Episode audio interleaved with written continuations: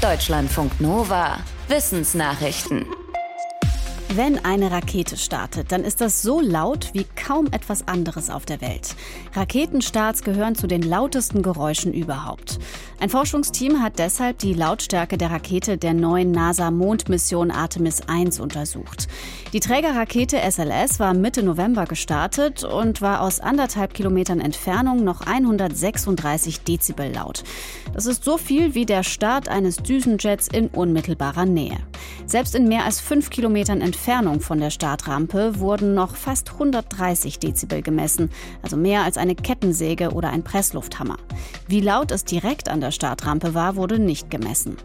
Die Studie soll helfen zu untersuchen, wie sehr Raketenstarts die Umwelt beeinflussen. Lauter als Raketen sind sonst wohl nur noch Bomben und Vulkanausbrüche. Sprit war letztes Jahr teuer. Autofahren schadet der Umwelt, viele durften noch im Homeoffice arbeiten und trotzdem sind viele Pendler weiter mit dem Auto zur Arbeit gefahren. Das zeigt eine Datenanalyse des Kartenunternehmens TomTom. Ein Sprecher sagte, dass Pendler und Pendlerinnen in den untersuchten deutschen Großstädten sogar noch mehr Zeit verloren haben als früher. Die meiste Zeit in einem Stau in der Rush Hour verbrachte man in München, danach folgten Hamburg, Berlin und Leipzig.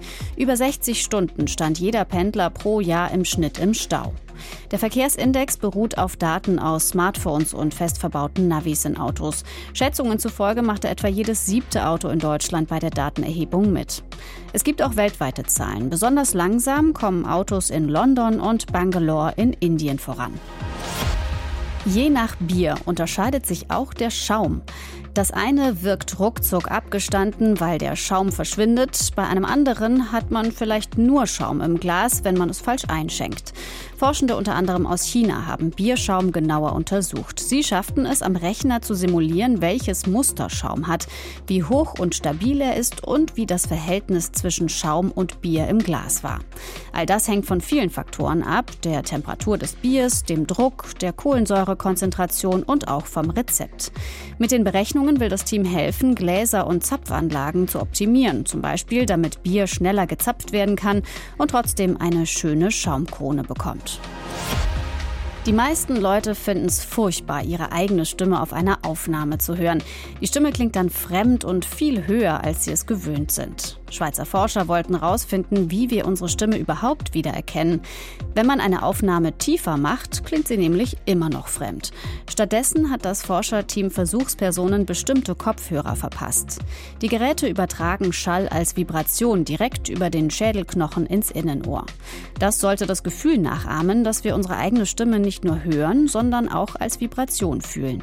Tatsächlich konnten die Versuchspersonen mit den Knochenschallkopfhörern ihre eigene aus einem Stimmenmischmasch besser heraushören als Leute, die über normale Kopfhörer oder über einen Lautsprecher gehört hatten. Die Wissenschaftler wollen Menschen mit psychischen Störungen helfen, die Stimmen hören. Eine Theorie lautet, dass ihr Gehirn die eigenen Gedanken als fremde Stimmen tarnt. Die Hoffnung ist, dass der Test mit den Knochenschallkopfhörern bei der Diagnose helfen kann.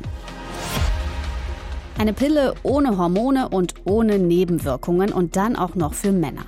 Daran arbeitet ein Forschungsteam der Cornell Uni in New York.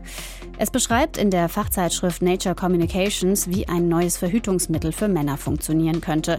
Bisher wurde es allerdings nur an Mäusen getestet. Das Mittel machte die Mäusespermien für zwei Stunden unbeweglich und die Samenzellen reiften für eine bestimmte Zeit auch nicht mehr. Dadurch wurden die Mäusemännchen vorübergehend unfruchtbar. Am nächsten Tag funktionierte die Fortpflanzung dann laut der Studie wieder ganz normal.